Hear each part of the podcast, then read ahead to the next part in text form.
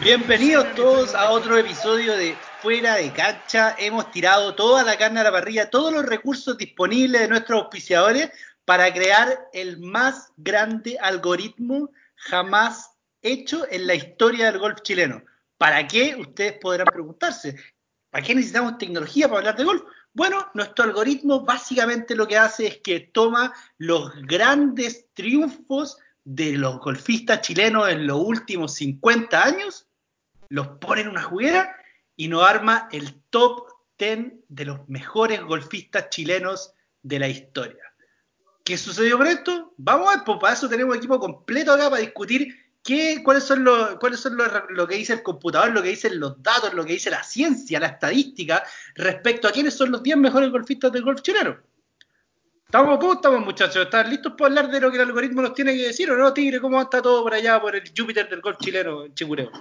¿Cómo estamos, señores? Aquí una vez más, reunión fuera de cancha virtual, eh, teniendo paciencia con esto de la cuarentena. Al parecer estamos pronto a que se abra una luz de esperanza y podamos volver a, la, a las canchas con un poquito de límite, pero al final es, todo lo que, eh, es lo que todos queremos, volver a poder pegar un, un, un drive o meter algún patercito por ahí. ¿Cómo están ustedes, chiquillos?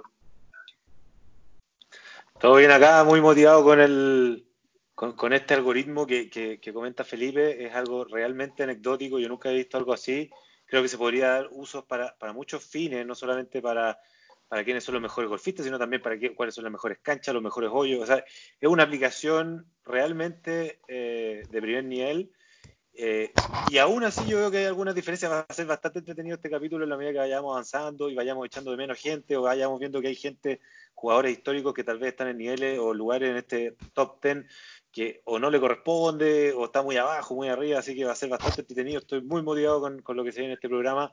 Eh, vamos a, repasar un poco también de historia, de conocimiento, se, se viene bueno, así que eso. Antonio, ¿cómo va todo? Buenas noches, cabros, ¿cómo andamos? Oye, el, eh, yo estoy demasiado intrigado con escuchar la, opinión del Sombra sobre los jugadores que, arrojó el, este, este logaritmo. Sombra, ¿qué, ahora estáis viendo el top 10. ¿Qué, ¿Qué, es lo que se te viene a la mente? Mira, está bien, pero primero también comentarles que el algoritmo fue un, un trabajo largo. Estoy recién llegando aquí al, al programa, a los estudios, porque estaba viendo el, live de Mark, muy interesante, no me podía despegar. Pero vamos al tiro a ver el ranking. Obviamente. Espera, espera, espera, vamos a partir. Tengo que también agradecer a nuestros ingenieros que estuvieron trabajando fuerte toda la semana, también a todo el equipo internacional que estuvo coordinando con los computadores y los servidores que estamos usando eh, de, Sudáfrica y Estados Unidos, porque, o sea, hacer el, el, data crunching de todos estos números desde hace 50 años, tuvimos que indagar en el abierto de Chile de 1969. Ustedes entenderán que estos datos fueron que ser digitalizados, tuvimos que bajar unos archivos en uno, en uno, que encontramos en una bodega y los mandamos a digitalizar a la India y ahora tenemos todos los datos listos para ser analizados y entonces muchas gracias a todo el equipo que estuvo trabajando duro en esto en la última semana. Sí, pues aparte estuvo, estuvo yendo a la Biblioteca Nacional, entiendo. Eh, estuvo, se, pegó un paseo por el Centro Histórico de Chile, fue a la Biblioteca Nacional, ahí al diario oficial, así que sacó bastante información que es bastante útil, especialmente a los jugadores que le tocan sombra, que, él va a cubrir en este, en este ranking. Vamos, sombra, cuéntanos. Partamos, por el número por el número 10, pues Sombra, cuéntanos, ¿quién está en el número 10 de acuerdo al algoritmo? En el número 10 de nuestro ranking, según nuestra computadora estrella, el gran Guillermo Encina. Guillermo Encina, para los que no saben, eh, es un gran jugador, hace algunos tiempos ya está un poco retirado del golf por un accidente que tuvo hace algún tiempo en Viña. Eh, contarles que Guillermo tiene seis victorias, ganó cinco veces el Abierto de Chile, pero lo más importante, obviamente, que le subió muchos puntos en el, en el algoritmo, fue un triunfo que tuvo en el Tour Europeo Senior en el año 2006. Guillermo siempre fue un, considerado un, muy buen jugador y obviamente en esa época también era muy difícil viajar, jugar afuera y por eso Guillermo también lo vimos jugando más, más en su etapa senior en Europa. Eh, me imagino que todos los... Fue de los primeros chilenos en internacionalizar su carrera, ¿o no? Exactamente.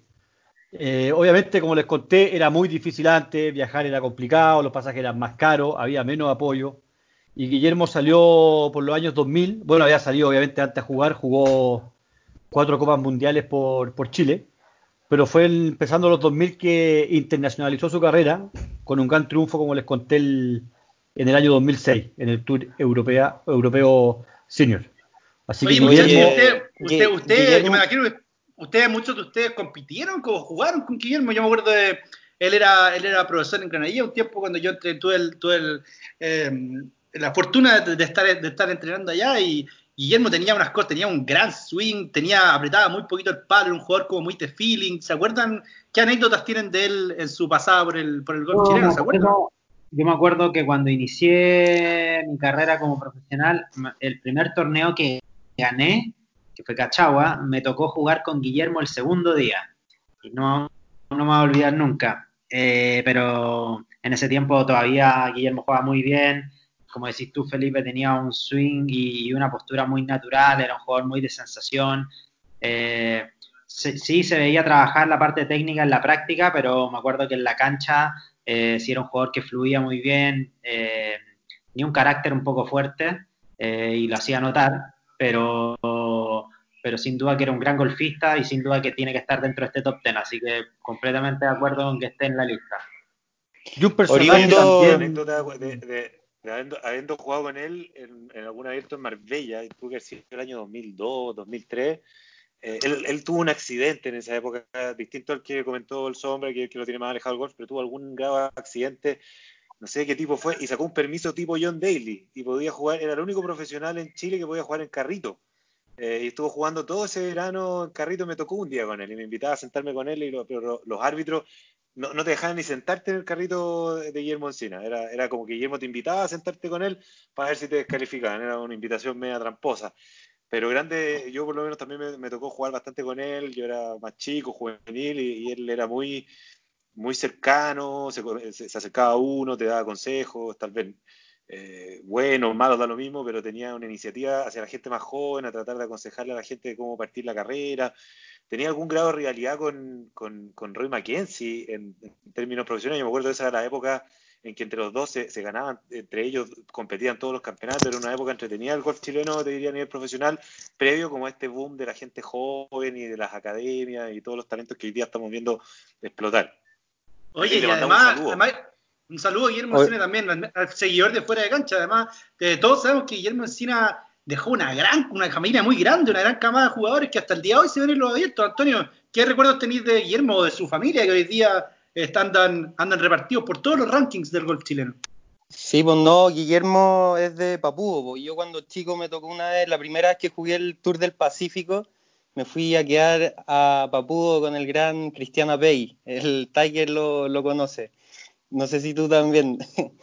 Y, ahí conocí a harta, mucha de la gente de Papúo, y, todos son eh, fanáticos de, eran, eran todos fanáticos de, Guillermo, siempre me hablaron súper bien de él. Y yo eh, cuando, cuando crecí en Granadilla empecé, eh, lo veía mucho en el club, así que eso como que me, motivó harto cuando era chico. Oye, Antonio, cuéntanos ahora por supuesto, en el informe detallado que te hicieron llegar nuestros investigadores. ¿Quién está en el número 9 de nuestro top 10 auspiciado por el algoritmo? Eh, en el número 9 está un ex jugador profesional, eh, Roy Mackenzie. Eh, Roy jugó mucho tiempo por muchos lados, jugó en, en varios tours alrededor del mundo eh, ganó 41 veces como profesional, eh, 8 veces en el extranjero, eh, 4 veces en el país favorito del Tiger, en Colombia, eh, y ganó una vez en el Challenge Tour en, en el año 92, hace un, poco de tiempo. Y Roy ahora está un poquito retirado del golf, se está dedicado a organizar torneos Así que ahí lo vemos todavía de repente cuando, cuando hay torneos. Ah, Oye, Podríamos invitarlo, podríamos invitarlo al programa que venga a contarnos de, de- de su experiencia hoy día. Y a mí me parece como que el, el, el nuevo ranking, el, el- el noveno puesto de este ranking, yo creo que aquí al algoritmo le faltó procesar más data. Eh, me parece como que le queda corto el, el- el lugar, ¿o no? ¿Qué opinan ustedes? Sí, Eh, parece, que, pa- parece que hicieron en Wuhan este algoritmo, un desastre. ¿Cómo alguien que va a ganar 41 veces hasta el noveno en el ranking? Me parece Claro. que Roy tenía que estar bastante más arriba. según Oye, lo- el- los investigadores me están hablando por interno y me están diciendo que el algoritmo pone mucho, mucho peso a las victorias internacionales en tours de primeras categorías. Entonces, si uno gana 41 veces en el PGA Tour Latinoamérica, eso no va a pesar lo mismo que una o dos ganadas en el Conferry Tour, por ejemplo.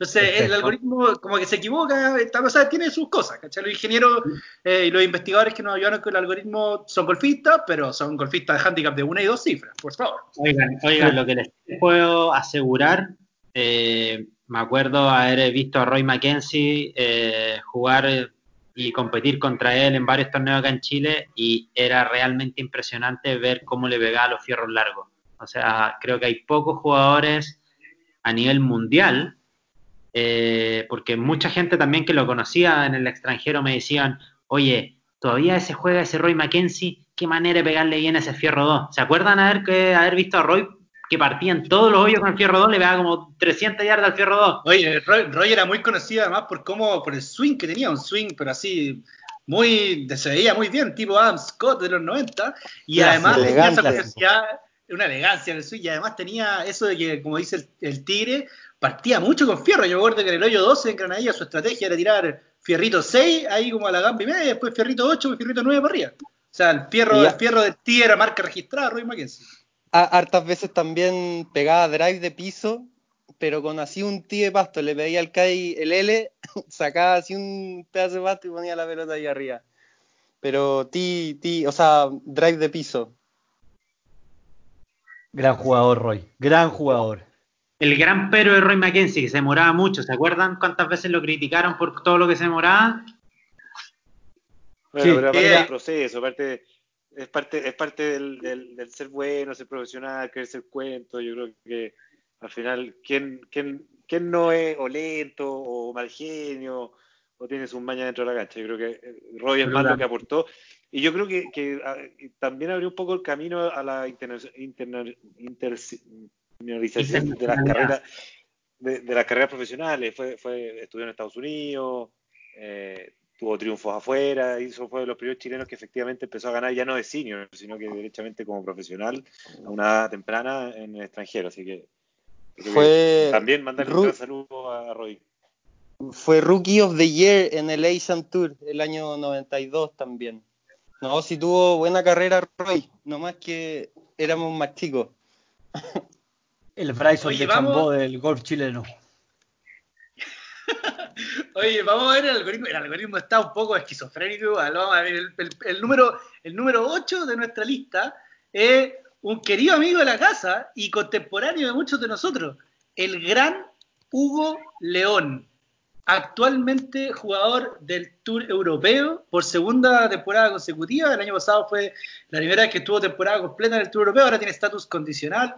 Eh, ganador de, bueno, el pelón sí que ha pasado por múltiples, por casi todos los tours del mundo, eh, jugó en el PGA Tour Latinoamérica, ganador dos veces en el PGA Tour Canadá, con lo cual una vez terminó entre los cinco mejores y clasificó al, Con- al, al hoy día Conferry Tour, jugó una temporada entera en el Conferry Tour, ha jugado eh, tres campeonatos en el PGA Tour, si mal no recuerdo. Eh, típicamente son estos side, estos side events como el Barracuda, el Puerto Rico. Y yo creo que ha jugado tres o cuatro PGA Tour, algo así. Además Y- del US Open. Además del US Open, fue uno de los primeros jugadores en, en chileno, en, el segundo jugador en, en- en jugar un Major, ¿no? El primero fue Martín Ureta. Martín Ureta. Martín Ureta en, en Oakmont 2008 y el pelón fue el segundo en el 2009 en Pebble Beach cuando quedó fuera del corte por un palo. E hizo, menos, hizo uno bajo en dos días y en el último hoyo, el segundo día, le quedó la pelota arriba del, del árbol, de ese mítico árbol en, en el hoyo 18 de Pebble Beach para, pasar, para no pasar el corte por uno. Eh, Oye, Felipe, di- disculpa que te interrumpa, para no desmerecer a Enrique Orellana, que jugó el Masters el año 64. Tremendo Ese fue el, Buen dato. ese- fue el primer chileno que jugó un Major. O sea, el esa sería el sección de la esa sección de la Biblioteca Nacional estaba cerrada cuando fui, así Sí. que por eso no pudimos Claro. indagar en su carrera, pero pero continuamos. Pero, gra- pero buen dato. Pelón. Bueno, Oye, y- y ¿Qué pegador el pelón de pelón? Algo, algo, algo como- Felipe, el, el- el pelón, aparte yo lo- lo- no sé cómo lo he visto, yo creo que está en el ranking, el algoritmo también considera la parte amateur. No es solamente la carrera profesional, sino que amateur pelón fue una estrella. Sí, pues yo creo que el algoritmo algo, algo, algo le pone peso a la carrera amateur, pero yo creo que el algoritmo tiene que haber agarrado aquí las dos, los dos triunfos de Pelón en el PGA Tour de Canadá, que es algo que no deja de ser, es un buen tour, ¿cierto? Que la- por donde han pasado muchos de los grandes jugadores que están hoy día en el PGA Tour, y también sus dos temporadas ya en el Tour Europeo, si bien no ha podido eh, ganar, tiene un par de top 10 también, y es un jugador que sin duda puede seguir subiendo en este, en este ranking, si llega a tener otro triunfo internacional, el algoritmo lo va a tomar y lo va, lo va, lo va a dar una carrera meteórica arriba en la parte alta de nuestro ranking. Y ahora que le está llevando los palos Esteban Isasi, capaz que gane. Sí, ¿y ustedes qué se Ah. acuerdan de- del juego? ¿Qué le pueden decir a nuestros radioescuchas del juego del pelón? Muchos de ustedes han jugado con él. ¿Cuál es su carácter? Pelón, Pelón, Pelón tiene que haber sido de los primeros pegadores muy fuertes que se vio acá en Chile. Sí, yo lo fui a ver al Polo hace, no me acuerdo, dos, tres años. Impresionante cómo le pegaba al drive pelón. Me acuerdo he visto en el hoyo 10, una bomba la dejaba cerca del green. Impresionante cómo le da. Muy, muy fuerte.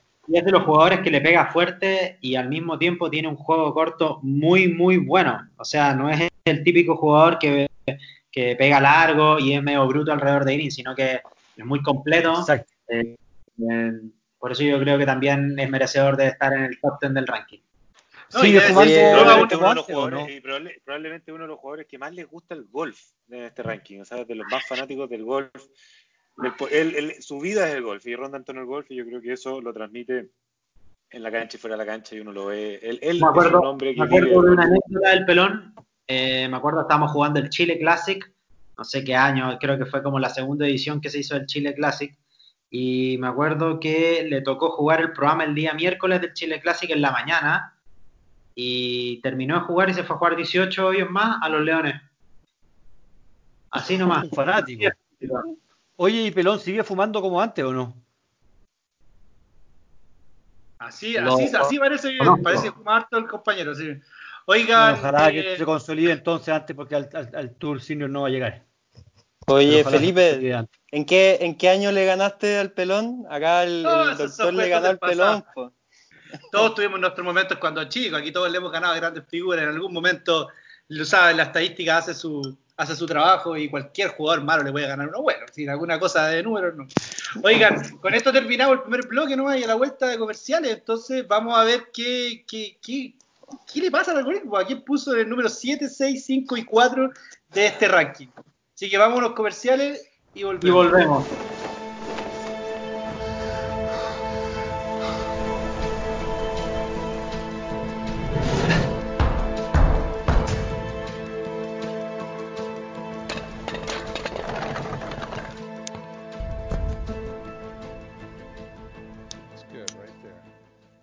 Marcianos queridos, estamos de aquí de vuelta en nuestro segundo bloque de fuera de cancha versión online, digital o de los nuevos tiempos. Para continuar con el ranking, tuvimos que nuevamente ir a la Biblioteca Nacional para situar quizás al swing más particular en la historia del golf chileno. El gran Cachulo Cerda, En el puesto número no- 7. Número 7, exactamente. Para los que no saben, Cachulo fue 20 años número uno del ranking chileno, ganador de 17 veces del Abierto de Santo Domingo y 10 veces del Abierto de Chile. Eh, Cachulo obviamente era un tremendo jugador, los que lo vieron jugar, yo lo vi cuando era muy viejo, ya jugaba menos obviamente, eh, le pegaba extraordinario la pelota, con un swing que mucha gente siempre se preguntó cómo le puede pegar la pelota pero Cachulo tuvo una tremenda carrera. Es otro jugador quizás que también si hubiese tenido la oportunidad de, de viajar en esa época, podría haber tenido excelente logro afuera. pues. Cuéntenos también, Tiger, Antonio, si jugaron alguna vez con él, si lo conocieron, qué tal era, en la cancha, fuera de la cancha. Yo- Cachulo. Yo personalmente nunca tuve la suerte de conocerlo. Una vez que me metí en el golf ya Cachulo había fallecido, así que solamente lo que sé de él es lo que la gente cuenta, que era un extraordinario golpeador de pelota, que era muy humilde, muy simpático, eh, que viajó mucho, mucho eh, alrededor del mundo eh, con sus palos, cruzando el puente Santo Domingo con sus palos al hombro contando anécdotas que decía, le preguntaban, Cachulo, ¿dónde vas? No, voy para Europa a jugar. Se demoraba no sé cuántos meses en llegar a destino, pues. entonces era un poco divertido. Me imagino que las cosas en ese entonces eran muy diferentes a lo que estamos acostumbrados, pero sin duda que Cachulo eh, forma parte de la historia del golf chileno. creo que se codió mucho tiempo con grandes jugadores, creo que jugó con con Jack Nicklaus o con Litre Guiño, con jugadores de ese calibre. Sí, no, Cachulo, un, un, grande. Yo tuve la suerte de verlo eh, una sola vez en el Abierto Valdivia cuando yo era muy chico y todavía invitaban profesionales. invitaron a Cachulo y me acuerdo, lo alcancé a ver pegar un par de tiros, un pater por aquí, por allá. Eh, yo era súper chico, en verdad, tenía como 10 años, pero mi papá siempre me hablaba de, Cachulo, que, porque para él fue, lo vio jugar en todo su esplendor, así como en los años 70 en Santo Domingo, lo vio ganar el abierto ahí no sé cuántas veces. Entonces, sí, pues siempre tuve la, imagen de Cachulo ahí, un grande, o sea, definitivamente de los mejores de la historia de Chile. No, eran jugadores también muy, eh, muy, distintos, que en esa época obviamente había menos, menos trabajo técnico, jugadores que ocupaban mucho las manos, eh, por eso decía un swing súper particular, un gran approach, gran jugador de pater también, una parada bien al estilo Jack Nicklaus. Eran otra época. Oye, sombra, y, y, tenía una característica en, en, la partida del swing, porque él no ponía el palo detrás de la pelota, la ponía como si fuese a hacer un swing de práctica. Entonces nadie cachaba cuando el tipo le iba a pegar a la pelota y de repente, ¡paf! Le pegaba la pelota a la nada. Entonces la gente se sorprendía bastante con eso. A mí, yo, lo alcancé a conocer, yo partí jugando abiertos de muy joven, muy chico y, alguna vez me, lo topaba siempre. Creo que la única vez que me iba a tocar jugar con él, el campeonato se terminó suspendiendo y él se murió algunos meses después.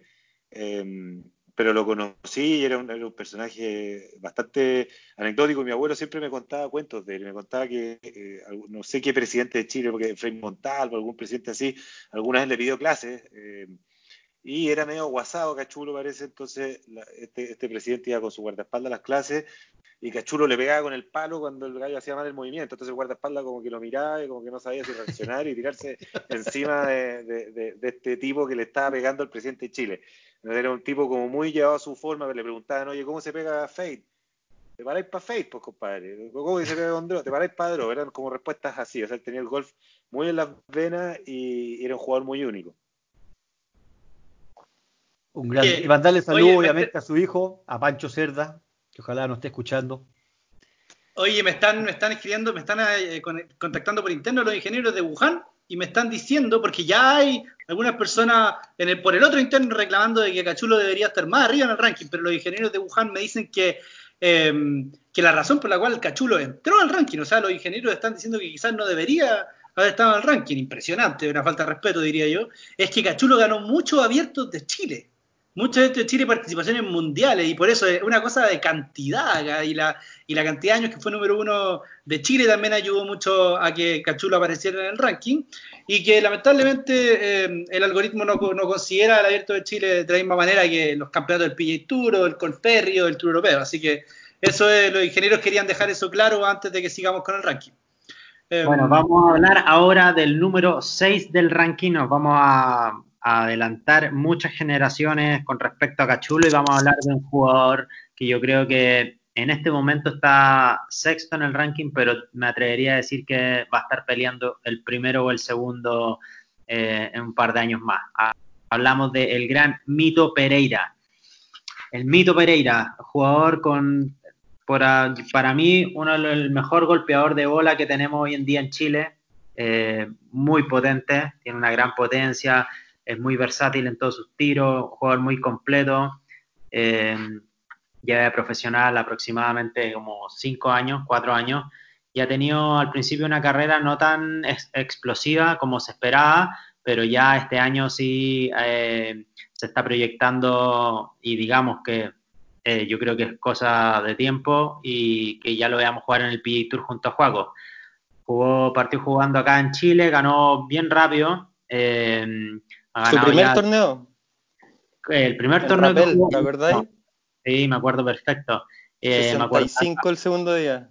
Acordémonos que este año estuvo a punto de ganar el, el Gran Slam del Pacífico, de ganar los cuatro primeros torneos al hilo cosa que nadie había hecho, que ganó Marbella, eh, Cachagua, Marbella y La Roca, y estuvo a punto de ganar Viña, que fue el verano pasado. ¿Se acuerdan o no? Exacto, que perdió con Clodomiro Carranza, si no me equivoco. ¿Cómo olvidar ese gran momento del gol chileno? Sí, después Mito estuvo jugando en el PI Latinoamérica, tuve la suerte de viajar con él sus primeros años, eh, y al principio le costó yo creo un poco adaptarse al ritmo de viajar eh, y estar lejos de la casa, eh, pero después en el 2016 ya ganó su primer torneo ahí en Uruguay, eh, después un segundo puesto en Brasil, eh, segundo puesto en Colombia y ahí se posicionó tercero en el ranking y pudo entrar ya finalmente a la segunda edición del Golf Mundial que era el Web.com en ese entonces. después no tuvo un buen año y tuvo que bajar de nuevo al PI Latinoamérica, ya en donde eh, no, no, no, no, pudo ganar, pero sí eh, tener muy buenas actuaciones y ya recuperar su tarjeta y estar de vuelta en el Conferry, en donde hoy en día ya ganó su primer torneo eh, y, ya lo vemos posicionado matemáticamente dentro de los 25 del ranking y como dije anteriormente ya lo vamos a tener en el PGA Tour, así que creo que Mito hoy en día está en el sexto lugar, pero lo vamos a ver muy pronto dentro del top 3.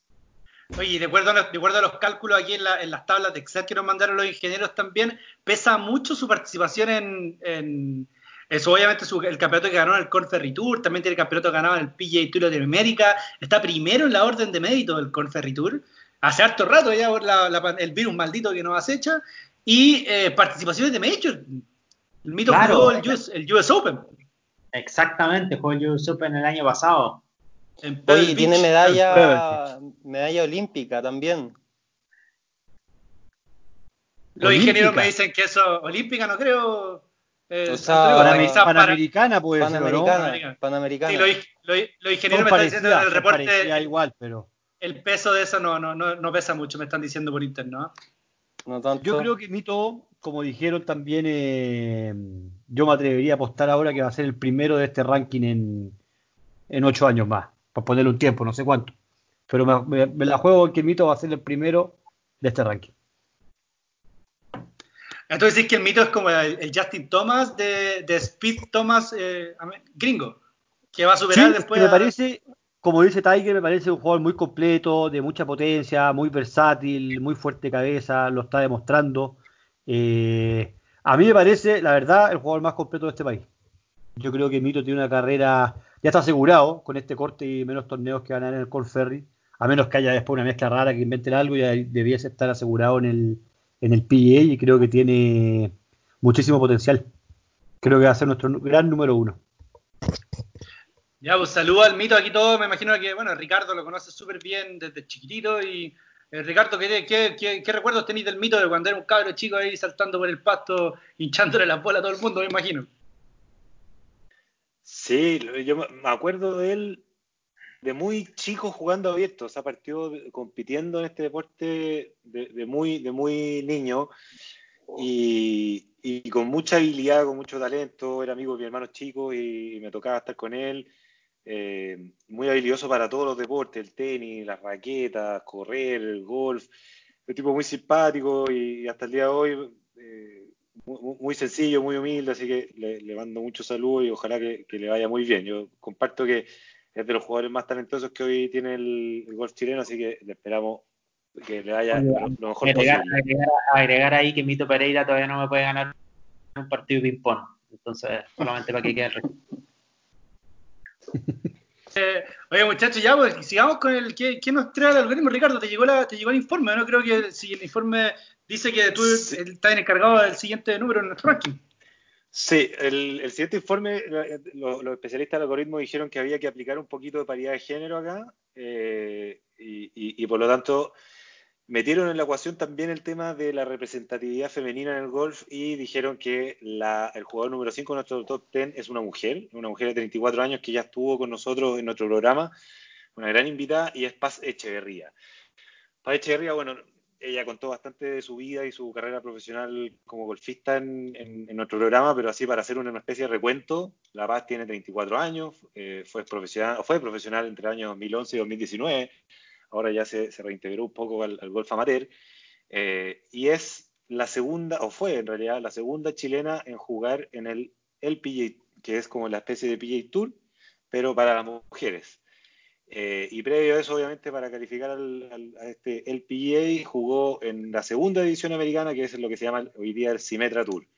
Y esa fue como la, carrera que ella tuvo. Como amateur, además, fue una tremenda jugadora. ¿eh? yo te diría que de las más exitosas eh, a nivel local. Ganó cinco veces el Abierto de Chile entre el año 2005 y el año 2010. Ganó cuatro veces el Match Play de Chile, el aficionado de Chile, entre el año 2003 y el 2010. Cinco veces representó a Chile en el equipo mundial amateur. Eh, ganó, pucha, para qué decirle que la cantidad de abiertos que ganó, jugó nueve Copas antes, siendo la más exitosa la que ganó el año 2010, que nos contaba la historia en el programa, jugando ahí con, la, con las hermanas Vial, la Coturtao, y ya no me acuerdo quién más estaba.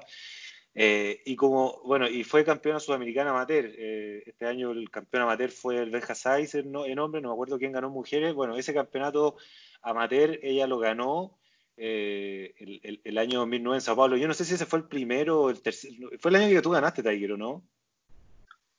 ¿O nada que sí, ese año, el que sí fue en el Polo. ¿No? ¿Qué año ganaste el, sudamericano amateur? ¿2000? El 2009, creo. Sí, ese año ganó la paz y gané yo, me acuerdo. Sí, me acuerdo perfecto. Oye, me hablan por interno, oye, me hablan por interno las ingenieras de Wuhan. No los las ingenieras de Wuhan me dicen que el algoritmo también le pone mucho peso a la permanencia constante en un tour de primer nivel. Y por lo tanto, la Paz Echeverría entra mucho ranking porque estuvo muchos años en el PGA Tour. Mira, jugó, en ese sentido estuvo dos años en este Symetra Tour, que es esta segunda edición del golf norteamericano de mujeres, y después entre el año 2013 y 2017, o sea, estamos hablando de cuatro o cinco años, cinco años completos, eh, jugó en el LPA recurrentemente. Y no obstante que no tuvo triunfo, efectivamente estuvo todo ese tiempo jugando y obtuvo, no sé, dos, tres top, top 20 y bastantes top 50. O sea, pasó el corte en la mayoría de los campeonatos que jugó y después ya se terminó agotando un poco la competencia, como lo contó, su meta obviamente era jugar las Olimpiadas eh, y por distintas razones no logró el objetivo y ahí como que perdió un poco el, amor o la pasión por, el, por esta competencia en el profesional y hoy día está de vuelta, pero le mandamos también un saludo y para más información respecto a esta jugadora obviamente está el programa que, quedó súper bueno, está ahí en, Spotify para que, lo, para que lo escuchen. Oye, según la información, efectivamente La Paz ganó en Sao Paulo el 2009 con Tommy Cocha. Debe estar equivocado, Tiger, con tu año, ¿o no? Tú ganaste el 2008, Tiger, creo. ¿2008? Bueno, son tantas victorias que quizás se te olvidan, Tiger. El éxito a veces nos marea. Estamos teniendo una, confusión nomás. Oigan, Tigre, esto es el paso, el pase gol perfecto para seguir con el informe que te mandamos. Te dicen que acá los ingenieros me dicen que el número 4 está, está a cargo de tú, de tu personaje, Tigre. Cuéntame. Así es, el número 4 lo ocupa un jugador, el primer jugador chileno en ser miembro del PGA Tour. Estamos hablando de Benjamín Alvarado. Benjamín Alvarado, un jugador que en su carrera amateur eh, brilló de principio a fin. Eh, se destacó en todas sus categorías, desde que fue prejuvenil acá en Golf Action, eh, después juvenil representaba a, Chile en todos los sudamericanos, ganó sudamericano juvenil, en Montevideo, un juvenil en Bolivia, eh, jugó el US Junior, eh, ganó el Orange Bowl, así que se fue como un gran como un gran jugador a la Universidad de Arizona State, donde estuvo Phil Mickelson. Ahí estuvo unos tres años y después pasó al profesionalismo, teniendo una carrera quizás no tan explosiva inmediatamente, pero sí teniendo varios triunfo rápidamente acá en Chile. Eh, me acuerdo haberlo visto dominar muchas veces el verano, eh, ganar innumerables veces el abierto, todos los abiertos en Chile. Eh, creo que ha ganado todos los abiertos en Chile por lo menos una vez. y después de eso tenemos que recordar que, ganó el Chile Classic. O sea, perdón, ganó el, el abierto de Brasil, que, le, que le jugó y pudo estar ahí porque se acuerdan que estuvo peleando el Chile Classic contra Adam Hadwin, o sea, contra Kevin Kisner. Exacto. En el Ah, country fue eso, sí, en el country. En el Country Club. Sí. Y después, bueno, y después, ¿se acuerdan de la última vuelta de Benjamín en el Conferry en Brasil? Eh, ¿Cuánto? Ese fue el último, la última ronda hizo nueve menos, ¿no? Sí, po, y, y de ahí eso lo catapultó a quedar en el top 25 del, del año del web.com de esa temporada y, obtuvo su tarjeta para el PGA Tour y convirtiéndose en el primer chileno eh, en ser miembro del Tour. Ahí Antonio estuvo llevándole los palos, más o menos sabe cómo fue ese periodo, quizás no tuvo los resultados que esperábamos, eh, pero bien, lo logró, llegó a la cima y hoy en día está tratando de volver, así que esperamos que, que pueda, que pueda hacerlo. No, y Sí, además o está sea, decir que. Dale, dale, Antonio. No, no, no, que iba a decir que Benjamín es lejos uno de los jugadores más talentosos que ha tenido Chile. O sea, la manera en, en cómo le pega la pelota, llevándole los palos, me tocó ver una cantidad de tiros que yo quedé así. Claro, o sea, por al- no es casualidad que él haya llegado al, al, al PGA Tour. Eh, dale sombra. No, solo quería acotar que además está decir que si los ingenieros hubiesen puesto el nivel de sus pololas, estaría lejos en el número uno del, del ranking, ¿o ¿no? No, pero sin duda que Oye, Benjamín estuvo, estuvo recientemente con problemas de salud, ¿o ¿no? Algo, algo pasó por ahí. No sé si ahora es un sujeto riesgo con todo este del coronavirus. eh, no Puede sé, ser una víctima del COVID, puede ser una víctima del COVID, efectivamente. Sí, Pero según, según la prensa de Lund, que estaba muy bien ya, está mejor, tuvo un infarto al corazón muy grave, llegó a la clínica muy mal, dicen. Eh, estuvimos todos muy preocupados, la verdad, una leyenda del golf chileno. Pero afortunadamente, gracias a que Dios es grande, tenemos Benjamín para rato. Así es. Oye, no, pero increíble cómo le, cómo le pega la pelota a Benjamín. Muy talentoso, demasiado hábil, eh, de los típicos jugadores que puede dejar de tocar los palos por mucho tiempo va a llegar y va a pegar un drive perfecto al medio sin ningún problema. Oye, ya, entonces con eso, con Benjamín Alvarado, terminamos el segundo bloque, eh, con Benjamín en el número 4 de este ranking de los ingenieros de Wuhan, con el infame algoritmo que nos tiene acá rompiéndonos la cabeza. Eh, y a la vuelta comerciales, vamos con el top 3 de los golfistas en la historia de Chile. No se vayan, ya volvemos.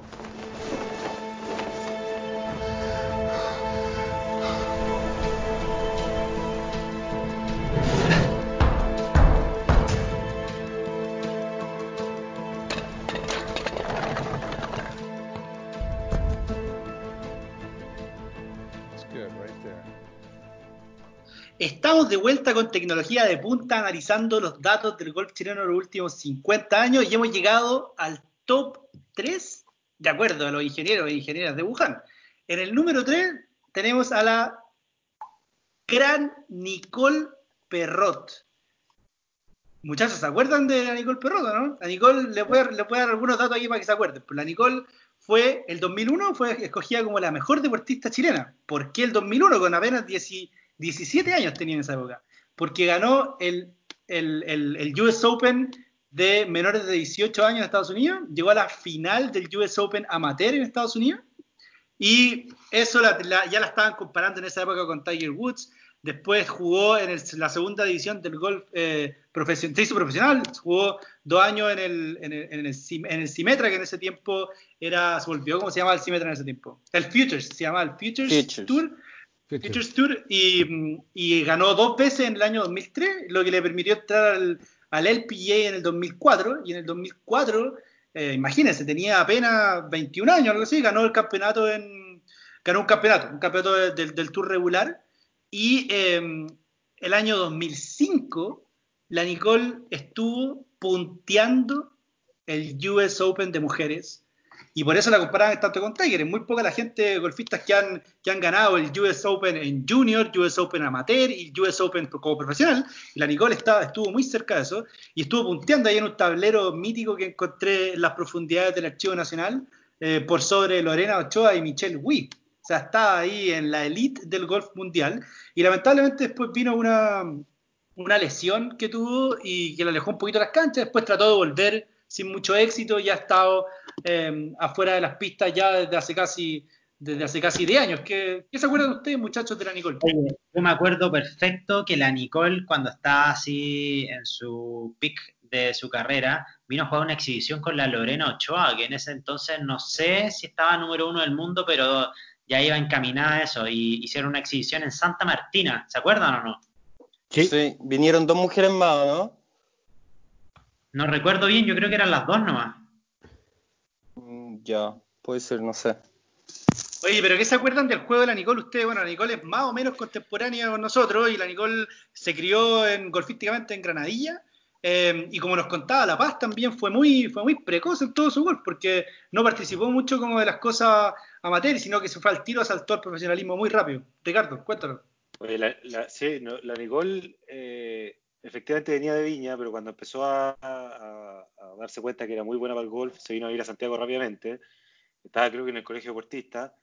eh, y, ella entrenaba, bueno, en cualquier cancha en Chile la dejaban entrar, pero ella privilegiaba a los leones. Yo estaba ahí y nos hicimos muy amigos, compartimos mucho tiempo con ella. Y, muchas veces en campeonatos me tocó acompañarla, seguirla, incluso a veces los palos. Ella era tres o cuatro años mayor que yo.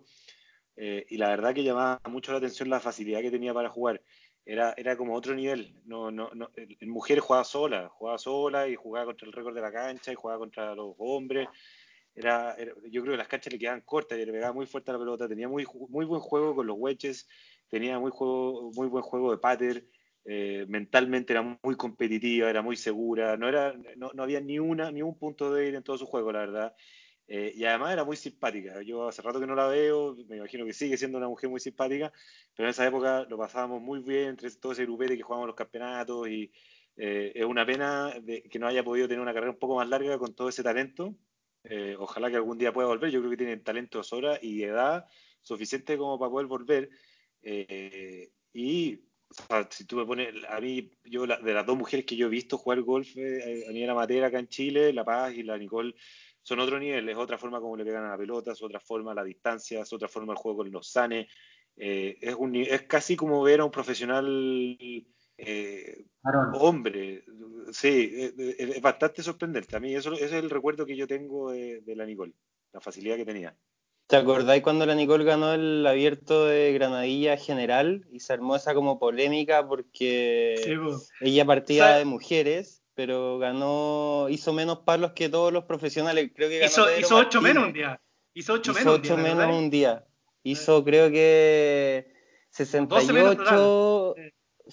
A ver, te saco la cuenta Hizo- al tiro. Hizo como 16 menos total, una cosa así. Creo pero sí que fue- 14, 15 o 16 menos por ahí. Eh, no, fue una increíble esa locura. Y, mm, ¿cómo Así se que llama? ojalá, ojalá que pueda- pues, podamos tener en el programa alguna, alguna vez. Yo sé que nos escucha. Se le ve jugando poco a la Nicole. Yo la veo bastante en el club. La Nicole está viviendo en Chicureo ahora. La veo mucho en el club y la verdad nunca la he visto jugando, ni practicando. No sé si ya no jugará nada, se aburrió el golf. No sé Yo qué estará. debe, debe- debe pasar eso que también contaba un poco Santiago Rusi cuando estaba en el programa, y eh, hacer algo así como a medias cuando fuiste profesional debe ser, eh, debe ser un poco frustrante. Entonces debe querer jugar como all in o si no, no, no. No sé, ¿qué opinas tú, Tigre, ahora que estás un poco alejado de las pistas? ¿Te gusta ir a jugar golf así como por jugar? ¿O eres esa llama competitiva todavía está dentro de ti y no te deja hacerlo más o menos, no? Sí, te está lo mismo hacer 82 ahora o cuéntalo un poquito.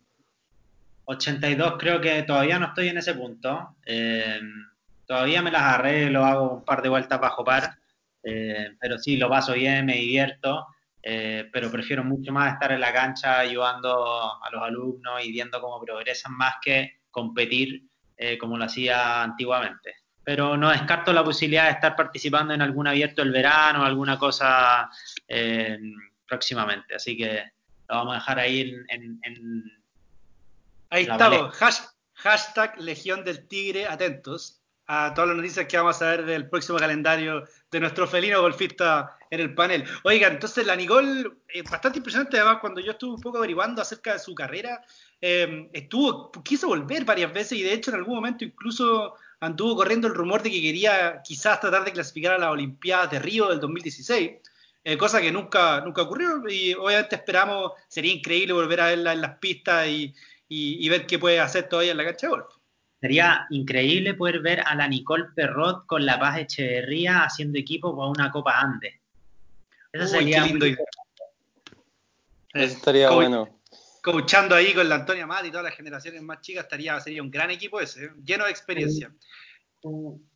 Oye, que los ingenieros, las ingenieros de Wuhan quieren de nuevo decirme que tiene mucho peso en este, en esta, en esta, en esta llegada de Nicole tan alto en el ranking, su participación en el LPGA Tour, que fue una participación destacada. La Nicole era parte de la elite, de la primera, como decía la Paz Echeverría, de la primera división de jugadores del, PGA, del LPGA, y haber estado liderando un major. Es hasta ahora, ojalá que no sea así, pero hasta ahora lo más cerca que este humilde país ha estado de tener un major en el golf mundial quién sabe, ojalá que no sea lo más cercano que llegamos, pero es lo más cerca que hemos estado hasta ahora, muchachos. Sí, de seguro vamos a ver algún chileno ganando un mayor antes de, que se nos acabe el paso por acá. Oye, pasemos al... Eh, exacto. Pasemos al número dos. El gran eh, y carismático Felipe Aguilar. Felipe, estuve hablando con él para preguntarle si es que más o menos sabía la cantidad de torneos que había ganado y me dijo que en Chile no tiene idea, pero que seguro más de 35 torneos, eh, múltiples abiertos de Chile, múltiples torneos por todos lados, pero eh, triunfos internacionales tiene 6, 2 en el Alps Tour, 2 en el Challenge Tour y dos que son los más importantes de su carrera eh, y los más conocidos, los dos del Tour Europeo. Aparte de eso, Felipe jugó, eh, que, eh, jugó 11 temporadas completas en el Tour Europeo y de esas 11, 10 fueron seguidas. O sea, es lejos antes de nuestro número uno, el chileno que ha tenido la mejor carrera hasta el momento. Para mí debiese ser el número uno, lo digo honestamente. Así, si hoy día, Felipe jugó el corte. Para mí el número uno, Felipe jugó una época del Tour europeo. ¿Te hablan? Están hablando directamente de Wuhan, sí. A esta controversia que ellos ya venían, ya preveían ya. Tienen un informe completo argumentando estadísticamente por qué Felipe no A ver, ¿sí?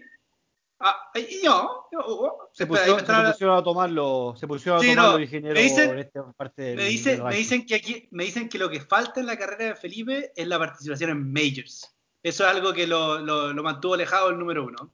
Tiene una deuda. pero, pero hay que poner en la balanza que Felipe jugó una época del Tour Europeo, que los europeos todavía iban menos al PGA, el, el nivel del Tour Europeo era mucho mejor de lo que era hoy día.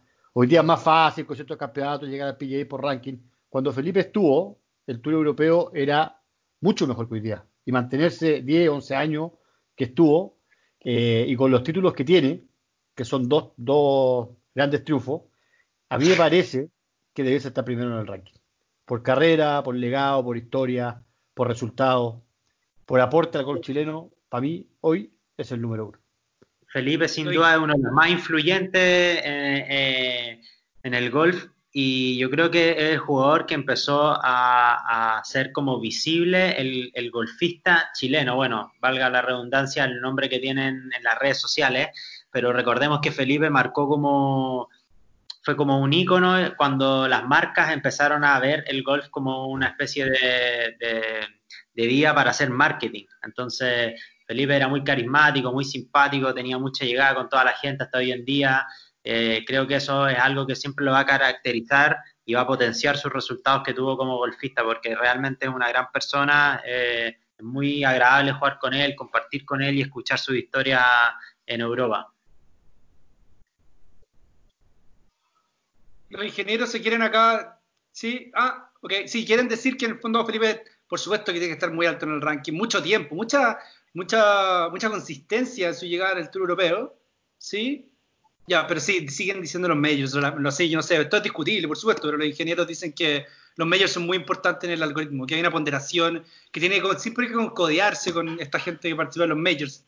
No sé. Oye, ¿y, quién está en el número uno? Creo que es un poco obvio, pero tenemos que hablar del personaje. Yo no estoy de acuerdo con el número uno, así que me voy. Gracias. Sombra, eres tú. Sombra, eres tú el número uno. No, el, mire, el número uno después de, todo este análisis del algoritmo y, el, resultado que, sale, que, eh, no es por décima, es por número redondo absoluto, eh, y que puede que se siga ampliando, uno no sabe, es Joaquín Niman. Joaquín Niman, este, este joven de Talagante, 21 años, que hoy día actualmente se encuentra en la posición número 78 del ranking mundial de golf, la posición más alta en la que estaba un golfista chileno a esta fecha. Es mm. el segundo chileno en entrar al, al PGA Tour después de, de Javier Alvarado y el primer chileno, y esto sí que es histórico, en ganar un torneo del PGA Tour. Nosotros acá en el programa discutimos alguna vez el, eh, o analizamos ese triunfo eh, para todo con, con, su análisis bueno, sus cosas buenas o malas. Obviamente el resultado es mucho más positivo eh, es algo histórico, un hito en el, golf, eh, en el golf chileno y por lo tanto lo que significa este triunfo para efectos del el algoritmo es determinante. Y bueno, y, aparte Joaquín tiene algo que, que, tal vez no lo tuvo Felipe, que aquí esto sí también lo diferencia para efectos del algoritmo, que es su carrera como amateur. Eh, entre el año 2017, 2013 perdón, y 2018 eh, la carrera amateur de Joaquín es realmente impresionante. Gana 20 torneos, incluyendo el, Orange Bowl, el Sudamericano Juvenil, abiertos por todas partes. Eh, y el año 2017 definitivamente él termina como número parte, o se transforma a los 18 años en el número uno eh, del ranking mundial de golf amateur, con solo 18 años, como dije. Y le significa a esta cuestión ganar su premio, obviamente, que, es el primer sudamericano que se, lo, que se lo gana, que es esta medalla Mark McCormack, y gana invitaciones para jugar el Abierto de los Estados Unidos y el Abierto Británico el año 2018. El 2017 además gana el campeonato TaylorMade de, de, en Innisbrook, el Junior Invitational, el Campeonato Internacional de Aficionados de México, que el Sergio García Invitational, etcétera. Eh, y el Junior Invitational también, y en 2017 juega el US Open, en, no sé si se acuerdan, en, en Erin, Hill, Hills, y jugó también el Greenbrier Classic, que es el torneo que año, los dos años siguientes él ganó hace poco, que este su primer campeonato del PGA Tour que gana. Entonces, este año, ese año 2017 termina definitivamente como número uno del ranking mundial. Eh, en enero del 2018 gana el LAC, que es este campeonato que le permitió jugar el Masters, y obviamente su carrera profesional, la parte después del Masters, eh, y, la, y, la, parte aprovechando todas las invitaciones que se le dieron por toda su carrera eh, amateur, o sea, supo enlazar muy bien la carrera amateur con la carrera profesional, supo eh, aprovechar todas estas invitaciones y tener un muy buen desempeño como profesional en, esas, en esos campeonatos donde tuvo invitaciones, teniendo varios top ten que le permitieron de alguna forma muy rápidamente obtener su tarjeta eh, con full status para el PGA Tour en la, en, el, en, en la temporada 2018-2019. Entonces, eh, la carrera de, de, Joaquín es derechamente meteórica. Eh, en un año, en una temporada en el PGA Tour, aparte de, sacar el top 10, gana su primer título en el, en el Greenbrier. y obviamente, como lo vimos hace poco, termina jugando el año 19 en la President's Cup, primer chileno juega la President's Cup, y a esta fecha en una carrera profesional tan corta, con un, solo un par de años ya acumula ganancias por más de 4 millones de dólares. O sea, algo realmente histórico que si sigue así, obviamente hoy día es discutible si es él, Felipe, porque efectivamente Felipe tiene algo hacia atrás, eh, de mucho aporte, muchos años, mucho esfuerzo y muchos éxitos. Eh, pero Joaquín en dos años como profesional ha logrado cosas que nunca nadie había logrado en Chile y que si uno las proyecta en el plazo, yo creo que el algoritmo también tiene algo de eso, que logra proyectar de alguna forma la carrera a un par de, años de medio plazo, eh, de mediano plazo, y, ahí Joaquín yo creo que tiene mucho por ganar. Sin duda, sin duda. Joaquín tiene un tremendo potencial. Hablamos también del que tenía Mito Pereira, creo que están muy a la par.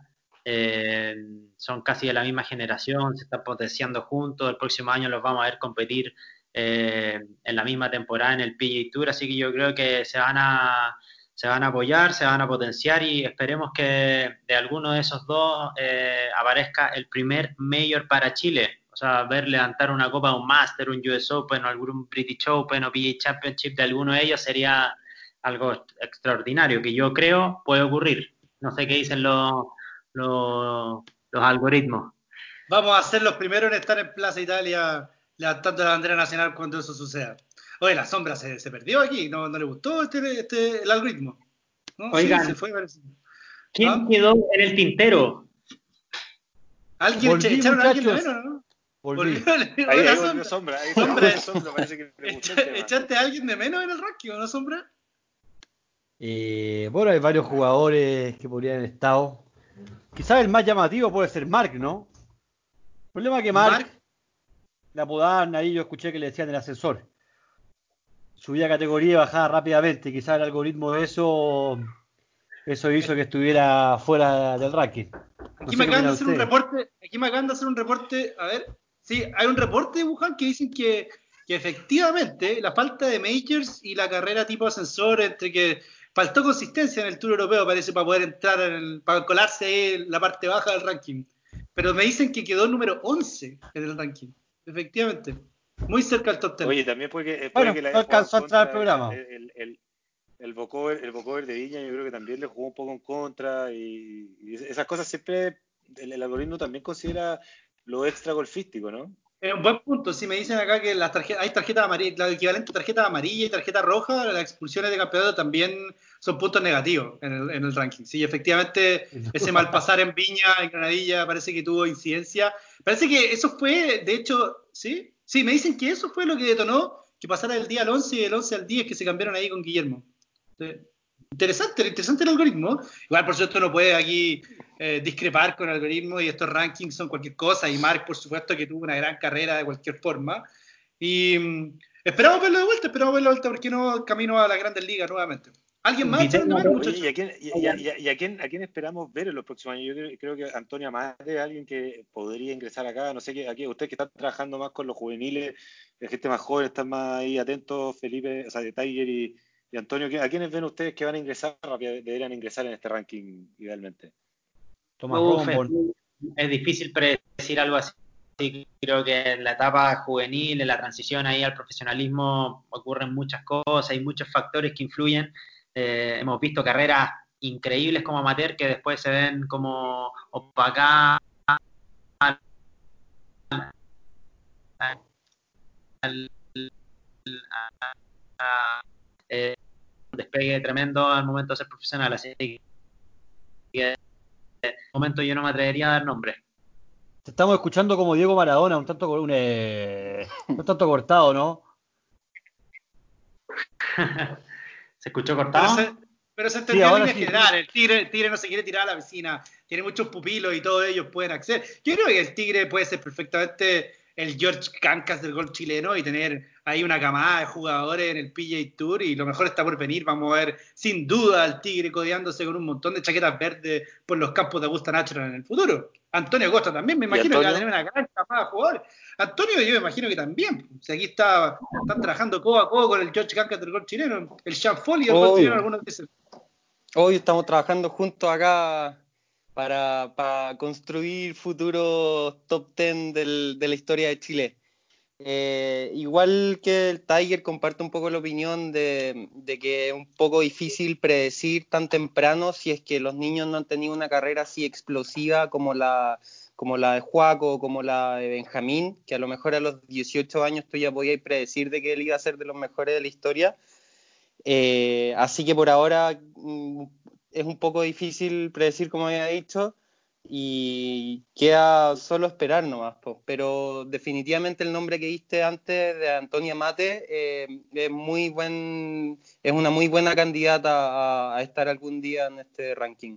Oye, también podemos recordarle a la gente que Felipe Aguilar, por ejemplo, eh, se demoró harto rato en llegar, no, no participar, no era tan bueno en el golf juvenil en Chile y fue como escalando. También tenemos otros jugadores que están jugando como hoy día en el Tour de América, Cristóbal del Solar, Horacio León, eh, todo el team de Guiña de Ingeniería, el Nico Geiger que ha estado en el Tour Europeo. Esperamos que todo ello les vaya lo mejor posible en los próximos años la camada de jugadores chilenos siga creciendo, que tengamos el mejor golf de Chile que sea en las próximas décadas y que podamos disfrutar todo con los pajaritos las águilas de todos estos muchachos.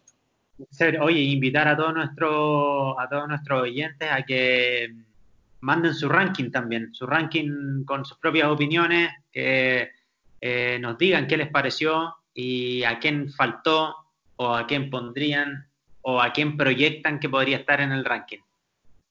Ya pues muchachos, con eso terminamos el episodio de día. Acuérdense que nos pueden seguir en redes sociales en arroba fuera cancha en Instagram y arroba fuera cancha en Twitter. También nos pueden encontrar todos los episodios en Spotify. Este es el capítulo, ya vamos acercándonos al aniversario de episodio número 20. Esperamos que puedan ser en la cueva del tigre con los bebestibles y los comestibles correspondientes. Así que con eso estamos, pues muchachos. Nos vemos la próxima semana. Fuera de cancha. Good night, cabros. Here it comes. Oh my goodness.